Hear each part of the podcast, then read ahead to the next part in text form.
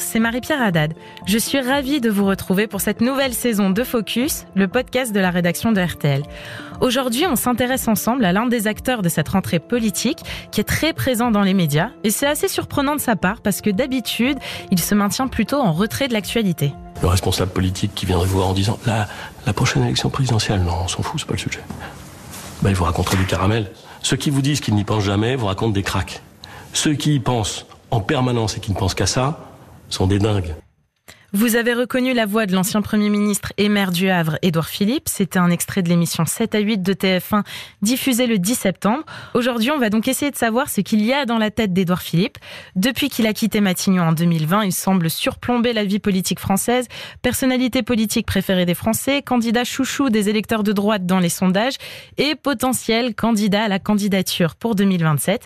Il a publié pendant cette rentrée un livre intitulé Des lieux qui disent aux éditions JC Lattès. Et pour décortiquer tout ça, je suis accompagnée aujourd'hui de Bérangère Bonte. Bonjour. Bonjour. Vous êtes l'autrice d'une biographie sur l'ancien Premier ministre qui s'appelle Le Sioux et qui a été publiée aux éditions de l'Archipel. Et William Galibert aussi dans ce studio. Bonjour, William. Tu es journaliste au service politique de RTL et tu suis et analyses toutes les actualités de la majorité. Bérangère Bonte, pourquoi vous avez appelé votre livre Le Sioux? Parce qu'il l'est, euh, il le confirme euh, jour Chaque après jour. Ça, je pense que tout le monde le constate. Il y a quelque chose d'assez étonnant chez cet homme euh, dans sa dans sa capacité à euh, être là sans être là, à dire les choses sans les dire, à pas trop avancer quand même, euh, mais quand même un peu, à, et puis à observer beaucoup. Et ça, c'est ça qui, qui m'avait amené à ce titre, à observer un peu précisément comme un sioux, c'est-à-dire comme caché derrière un fourré et puis surgir quand il faut et puis se reculer. Euh, il y a quelque chose de la boxe également d'ailleurs dans tout ça. Et je pense que depuis euh, le, le Sioux est sorti en 2021, un an après sa sortie de Matignon, je pense que beaucoup de gens sont convenus que c'était à peu près le meilleur titre. Et donc euh, le nouveau livre d'Édouard Philippe est sorti hier. On l'a lu aussi vite qu'on a pu. Euh, Qu'est-ce que vous en avez pensé? Alors, c'est un livre, euh, c'est un livre pour entretenir le désir, on va dire. Euh, c'est euh, c'est bien, c'est bien écrit. euh, Il y a des très belles pages euh, sur l'école, mais qui racontent en partant de la vision de, de, de- en gros, des trois profs de, de son entourage le, le plus proche, son père, sa mère, sa Et sa sœur. sœur, ouais. Euh, il raconte l'hôpital, là aussi, par sa santé à lui, euh, et la santé de son, son papa qui, qui était diabétique. Euh, voilà, c'est pas un livre programme. Il l'écrit d'ailleurs. euh, ça, ça- ça n'est pas encore le temps du livre programme. De fait, on est en 2023. C'est c'est pour 2027. Euh, c'est pas non plus un bilan. C'est un récit de qui je suis. euh, voilà, un peu sage. il faut le dire aussi. Euh, Emmanuel Macron avait écrit Révolution. Vous vous souvenez? Là, on, enfin, on retourne pas vraiment la table, quoi. On se relève pas la nuit pour relire un passage et, et on cherche les idées un, un peu étonnantes, Novatrices. voilà, novatrices. Je pense qu'il faut bien s'enlever de la tête. J'ai mis longtemps à le comprendre moi quand j'enquêtais sur lui que ça n'est pas un homme disruptif, contrairement à ce qu'on a essayé de nous faire penser. Quand on aspire à, à- aux plus hautes fonctions de l'État, euh, à donner un cap, à donner envie, bah, ça aurait été bien quand même d'avoir quelque chose d'un peu réjouissant. C'est vrai que c'est tout ça reste très, très impressionniste pour l'instant, qui se livre pas beaucoup ce cet ancien premier ministre. Et pourtant, ça marche plutôt parce que euh, Édouard Philippe, c'est un gros vendeur de livres qui est monté euh, à des pics jusqu'à 80 000 ventes, euh, qui fait des euh, des chiffres qui sont très peu courants pour, euh, Pour la, plupart euh. des hommes politiques qui écrivent. Et pourtant, c'est vrai. On va dire qu'il se dévoile euh, vraiment goutte après goutte. Enfin, il, est, il, il en reste aussi parce qu'il sait qu'il va devoir tenir très longtemps pour euh, justement entretenir cette flamme, comme le disait Bérangère. Je rentre tout de suite dans le vif du sujet. 2027. Donc, Édouard Philippe, on l'a dit, écrit dans son livre. Ce livre n'a donc rien d'un programme. Mais bon, il faut quand même attendre la page 275 sur à peu près 300 pages pour lire ces mots. On l'a entendu en, ouv- en ouverture de cet épisode. Euh, ses réponses sur la prochaine présidentielle sont maintenant devenues plus directes. Écoutez celle qu'il a donnée à France Inter à la question Est-ce que vous avez pris votre décision? Euh, J'ai une idée assez claire, oui, sur euh, la façon dont, euh, s'agissant de moi, les choses pourraient se passer. Mais ce que je veux dire, c'est que les circonstances de 2027, personne ne les connaît. Donc, il, il est idiot, à mon sens, de faire des sondages sur ce qui se passera en 2027, et il est prématuré de faire de la tactique sur 2027. Édouard Philippe a une idée claire, en tout cas de ce qu'il veut faire pour 2027. Bérangère Bond, c'est nouveau chez lui cette façon bah, d'assumer l'échéance de 2027 Ça fait un petit moment qu'il s'en approche quand même de plus en plus clairement. Là, c'est- évident qu'il s'y voit. Ça se voit presque un peu trop, d'ailleurs. Euh, euh, moi, j'ai souvenir d'échanges avec Jean-Pierre Raffarin il n'y a pas si longtemps, euh, qui me disait vraiment surtout, surtout, il faut pas qu'il se montre euh, maintenant, euh, ne pas lasser, ne pas s'user, euh, et tant pis si on l'oublie un petit peu, il vaudrait mieux qu'on l'oublie un petit peu, et il sera toujours temps, un an et demi avant, de revenir. Là, alors vous, vous dites il est omniprésent, il, ça pourrait être pire, mais fait, ça, ça, ça, pourrait être plus présent encore, mais je veux dire 7 à 8, euh, Paris Match euh, et la matinale de France Inter, et puis ensuite il part en tournée euh, française mondiale, de dédicace. Preuve quand même qu'il est quand même bien bien mobilisé sur le sujet. Moi, je suis très frappé du temps qu'il passe à répondre sur un sujet qui l'agace prodigieusement, qui est son alopécie et son vitiligo. C'est des questions de santé qui ne sont pas un problème, un problème de santé. Il n'est pas en mauvaise santé, mais connaissant le bonhomme, ça doit l'agacer, mais prodigieusement, vraiment. Est-ce que ça l'agace? Est-ce qu'il en parle? Est-ce qu'il assume? Comment il réagit face à ça? Je pense qu'il il, il a compris qu'il ne pouvait pas faire autrement, euh, et il essaie de se débarrasser de ce, ce, ce sparadrap là, euh, parce que parce que manifestement, il a compris et on lui dit que c'est un problème pour, pour, pour, pour 2027, euh, que cette, ce visage en apparence malade euh, va être un problème, alors que c'est le même homme, alors que de fait c'est pas dangereux, alors que c'est pas c'est pas contagieux, euh, il n'est pas en danger, euh, il va très bien.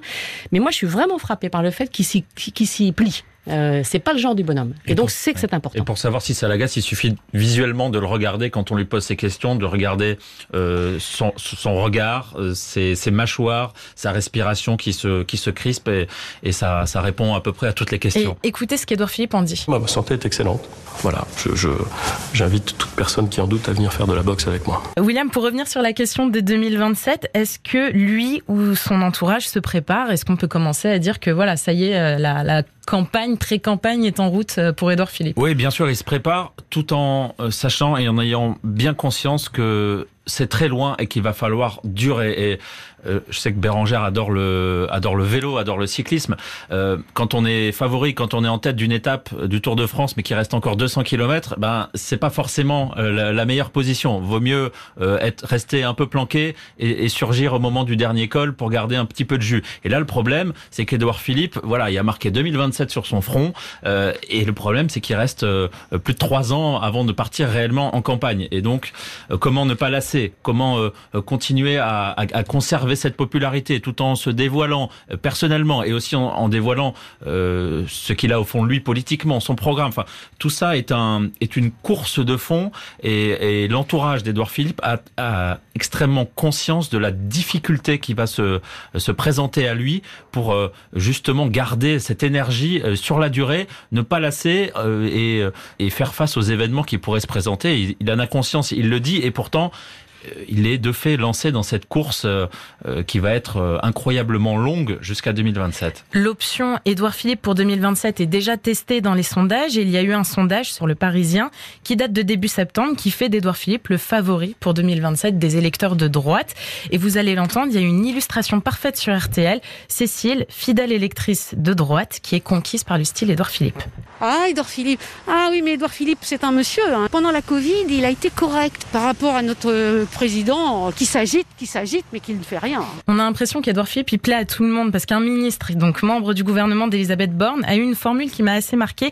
Il me disait, la gauche aussi aime Edouard Philippe. Il va d'ailleurs être invité à la fête de l'UMA cette année pour débattre avec Fabien Roussel du Parti communiste. Euh, William, qu'en pense son entourage? On disait que ils sont, ils ont pas un peu peur de cet effet Juppé, d'être trop haut, trop tôt dans les sondages pour bah, au final si, perdre? Si on regarde euh, qui était euh, favori trois ans avant les dernières élections, euh, quoi, Jacques Delors aurait été élu président, Édouard Balladur aurait été élu président, Alain Juppé, euh, l'un des mentors d'Édouard Philippe, aurait été élu président. Il suffit de regarder l'histoire politique récente pour euh, euh, se dire que tout ça est, est compliqué. Ensuite, autour d'Édouard Philippe, on se dit que après Macron, euh, les choses vont changer. Peut-être que les choses vont se repolariser, que le macronisme va mourir entre guillemets avec euh, Emmanuel Macron et que euh, peut-être que la suite c'est un euh, clivage beaucoup plus traditionnel gauche-droite qui va se reformer. Alors tu disais Marie-Pierre, Edouard Philippe il plaît aussi à la gauche. Autour d'Edouard Philippe, c'est pas trop la gauche qu'on regarde, c'est plutôt comment regrouper euh, voilà les gens euh, qui ont voté Emmanuel Macron et puis comment re refaire venir euh, les, les, les, brebis égarées, les anciens mmh. électeurs de l'UMP ou des républicains qui, pourraient, qui, voilà, qui pourraient trouver en, en Édouard Philippe un, un, un, homme qui incarne leurs valeurs. Cette primaire de Juppé, c'est un traumatisme pour cette équipe, vraiment. Pour Gilles Boyer, qui était le directeur de campagne, et pour euh, Édouard Philippe, qui était le porte-parole. Ils se sont trompés de campagne. Ils l'ont perçu pour certains en cours de route, mais ils n'ont pas changé le, leur fusil d'épaule. Ils ont fait une campagne au centre. Quand vous faites une primaire pour essayer de rassembler les électeurs de droite, eh bien, il faut y aller. Et en fait, ils se, ils se sont, ils, disent toujours, on, on, on, a eu 115 semaines en tête, et la 116e, François Fillon nous est passé devant. Et pourquoi François Fillon l'aurait passé devant? Parce qu'il a eu ce, ce voilà, ce, ce, génie ou ce cynisme, je sais pas, grâce à Patrick Stefanini, son directeur de campagne de l'époque, de faire monter, d'aller chercher les sens communs, et donc tout l'électorat catholique. Et donc cette droite, moi, je suis assez frappée. S'il y a bien une chose qui me frappe également dans le bouquin et dans son positionnement en ce moment, c'est cette façon euh, de s'assumer à droite, probablement plus qu'il ne l'a jamais fait, je mm. trouve, depuis qu'il a quitté LR et depuis qu'il a été euh, à Matignon. C'est ce qu'il dit sur l'islam, par exemple, et sur tous les sujets identitaires. C'était aussi des thématiques qu'il n'aimait pas beaucoup euh, explorer. Et, sur l'islam, il dit l'architecture de la loi de 1905 n'est peut-être pas en état de gérer les particularités de certaines pratiques de l'islam, pour les pratiques les plus obscurantistes, les plus, les plus radicales. Euh, mais il parle aussi de l'école de l'excellence. Donc il parle de l'école, mais de l'excellence. Donc il se repositionne sur des thématiques de droite. Exactement. Les accords, les accords d'Alger de 68, qui facilitent un mm. peu trop les visas à, à, son goût. Il en a parlé récemment dans, dans, dans plusieurs interviews. Idem. La Baïa, interdire, ok. C'est quand même, ça c'est vraiment, c'est vraiment nouveau et je pense que c'est la leçon aussi de la primaire, euh, sachant bien qu'il veut éviter à tout prix mm. une primaire, hein, et que ce, serait un, scrutin présidentiel. Mais ça, je pense que c'est vraiment, moi, ça m'a beaucoup marqué. Il, dans, il y a tout de même une particularité. Euh, il y a des, des propositions, euh, voilà, très marquées à droite, des euh, il a aussi parlé euh, de, de, retraite en disant euh, peut-être que la réforme accomplie n'était pas suffisante et qu'on pourrait pousser pousser l'âge. Il parle beaucoup de, de retour à, de, à l'ordre dans les rues, à, l'ordre dans les comptes publics aussi. Des déclarations qui pourraient un peu voilà faire froncer les sourcils à, l'opinion. Et pour l'instant, même quand il a ces déclarations assez fortes, ben, sa cote de popularité ne, ne, ne s'en ressent pas. En tout cas, il n'y a pas de quand même quand Édouard Philippe dit pourquoi pas la retraite à 67 ans, euh, ces sondages de popularité reste au sommet. Édouard Philippe, époque Matignon, c'est l'interdiction des 80 km heure et les gilets jaunes. Mon objectif, c'est pas d'ennuyer l'automobiliste qui a besoin de prendre sa voiture. pourquoi est-ce que vous pensez une seconde que mon objectif, ce serait d'emmerder l'automobiliste qui le matin prend sa voiture pour aller travailler? Il, n'en est rien. Cette mesure va sauver des vies et éviter des blessés. Tu le disais, William, Édouard Philippe, c'est aussi la retraite à 67 ans. Il y a eu l'affaire Benalla, une partie de la crise Covid, et on a l'impression que tout lui glisse dessus et que justement les Français ne retiennent pas ce bilan-là de lui. Pourquoi, d'après vous? Ils en veulent à Macron, ils en veulent pas à Philippe. c'est ça. Je veux dire. Benalla, et puis de fait, Benalla, c'est euh, l'Élysée. Euh, l'affaire Griveaux, c'est euh, l'Élysée. et puis il a été tellement, on l'a beaucoup dit, mais celui qui, qui, qui, a tenu la baraque, tenu la barque pendant le Covid, le, le, le pédagogue, etc. Pendant qu'Emmanuel Macron courait voir le professeur Raoult à Marseille, que c'est resté. ça, ça a effacé tout le reste, quoi. C'est très étonnant. Ça rend complètement dingue les, les macronistes les plus fidèles qui se disent mais attendez, regardez ce type-là, euh, il a voulu réduire la vitesse sur les routes, il a euh, euh, poussé pour des taxes sur le carburant, il manque, il a manqué de sens politique ou de flair au moment où il fallait sentir les choses, il a entraîné des crises et personne ne lui en veut. Voilà, c'est exactement ça. tout le, Emmanuel Macron sert encore de paratonnerre et effectivement, on a gardé plutôt cette image de l'homme droit et, et, sérieux et solide quand il fallait l'être au moment de, du coronavirus. L'autre élément qui permet de deviner les intentions présidentielles d'Edouard Philippe, c'est son parti euh, Horizon. Le 9 octobre 2021, au Havre, nous avons créé Horizon. Un nouveau parti politique. Alors je sais, un film qui commence comme ça, ça peut sembler rébarbatif, voire franchement sans intérêt. Bérangère Bond, quel est le poids du parti politique Horizon? Euh, vu, vu, la, vu sa jeunesse, il est énorme. Euh, c'est 20 000 adhérents, je crois, c'est 28 euh, députés, 7 sénateurs, euh, 500 euh, élus locaux, dont un certain nombre de maires. Euh, et quand, et quand, enfin bizarrement, je, quand vous écoutez les élus de droite, euh, et même les électeurs, euh, ils vous disent il a trahi en partant euh, chez Macron. Donc on va évidemment être prudent, hein, mais, mais, mais c'est vrai que ce parti, il est quand même, il existe, il, il s'est installé, ils ont un groupe parlementaire. Enfin, c'est c'est assez c'est assez rare dans l'histoire. Ça rappelle un peu En Marche. Il y, a une structuration. À, la différence, c'est que là, la structuration s'est fait d'abord par les élus. Il y a une mm. structuration incroyable pour un parti aussi jeune, avec les dotations qui vont avec, les, frais, les, les millions d'euros qui sont venus avec les élus, le groupe parlementaire euh, à l'Assemblée, énormément de maires qui l'ont rejoint. Euh, le petit bémol, il va être plutôt sur euh, sur les, les forces vives, vraiment sur les sur les troupes. Il y a ces 20 000 adhérents revendiqués, il y a des comités locaux qui sont parfois un petit peu des coquilles vides euh, à l'échelle, plutôt à l'échelle locale. Et c'est vrai que la crainte autour d'Edouard Philippe aussi, on dit attention, il ne faut pas que notre parti ressemble à un Rotary Club, à un, rendez-vous d'élite avec des élus locaux, des maires, des députés, et, pas faire forcément cette place, à, on va dire, une, base militante plus active. Et c'est vrai que là, c'est peut-être le, le, petit point qui manque, c'est que les forces vives, les événements militants autour d'Edouard Philippe, ça c'est peut-être le petit point qui peut manquer. William a raison d'insister sur les maires. Euh, et quand on dit que c'est un parti jeune, en fait, c'est un parti qui s'est construit sur les bases de ce qu'on appelait la République des maires, qui était en fait issu de la primaire de Juppé, toujours, euh, avec tous ces élus et maires centristes, justement, qui, euh, qui avaient voulu s'engager derrière Alain Juppé et qui sont restés en soutien, qui venaient même déjà, il y avait des déjeuners de la République des maires autour de leur chef, c'était Christophe Béchu, qui est aujourd'hui euh, ministre du gouvernement. Euh, et, tous ces gens étaient là présents pendant les années Matignon d'Edouard Philippe. Et c'est ça qui a servi de socle aujourd'hui euh, à Horizon, qui donc n'est pas complètement nouveau-né, hein, même si en tant que parti, c'est évidemment très récent. Quand on évoque Edouard Philippe, on est obligé d'évoquer aussi Emmanuel Macron. Edouard Philippe a toujours affirmé qu'il s'inscrivait dans la ligne tracée par le président, en tout cas quand il était Premier ministre. En octobre 2018, il l'a rappelé à l'Assemblée avec une formule qui a marqué les esprits. Le gouvernement qui est là, agit, poursuit le chemin qui a été tracé par le président de la République. Et pour, et pour conclure, je voudrais vous dire avec le plus grand calme et la plus grande sérénité que ni vous, monsieur le député, ni aucun commentateur, ni personne, jamais ne mettra le début du commencement de la moitié d'une feuille de papier à cigarette entre le président de la République et le Premier ministre. Sauf que depuis, vous allez l'entendre, le discours a changé quand il s'agit d'évoquer sa relation avec Emmanuel Macron. Concernant vos relations, cet été, Emmanuel Macron a dit que vous étiez un ami. Vous le diriez aussi? Bah, J'ai été euh, heureux qu'il le dise et qu'il le pense. Euh, et vous? bah, Moi, je trouve que. Vous voyez, quand, vous, quand vous avez un président de la République et un Premier ministre, leur relation se place pas sur le, registre de l'amitié. C'est assez timide quand même comme commentaire. Bérangère Bond, dans votre livre, vous détaillez longuement la relation, la rencontre entre les deux hommes. Édouard Philippe, il ne s'avance pas trop. Là, on l'entend sur son amitié avec Emmanuel Macron. Pourquoi? C'est pas son ami. Tout simplement. c'est pas son ami. En tant qu'homme, honnêtement, ils se sont pas vraiment trouvés, jamais vraiment trouvés pendant les trois années de Matignon. Ça a fonctionné, euh, honnêtement, probablement même mieux que ce que certains ont voulu dire, euh, etc. Ok, pour le, pas, pas une feuille de papier à cigarette, mais c'est pas des amis. Et quand euh, Emmanuel Macron le dit, il y, a un petit côté baiser de la mort aussi. C'est pas, cadeau empoisonné. Ouais, c'est quand même, c'est quand même, voilà. Emmanuel Macron est quelqu'un, on en parlait tout à l'heure, de beaucoup plus, beaucoup plus fou entre guillemets, beaucoup plus disruptif. Édouard Philippe, c'est l'homme du droit, c'est l'homme de la norme. C'est, il, peut être très drôle par ailleurs, mais on n'est pas là pour rigoler. Il lui a toujours été loyal. Euh, c'est pour le coup un trait de caractère assez fort. Euh, et ce sera peut-être d'ailleurs un, un, un, problème. Je dirais à un moment, il faut aussi, dans l'histoire de la, Ve République, il faut aussi savoir s'émanciper pour pouvoir tenter sa carte personnelle. Donc il va être entre les deux, son fameux loyal euh, euh et libre.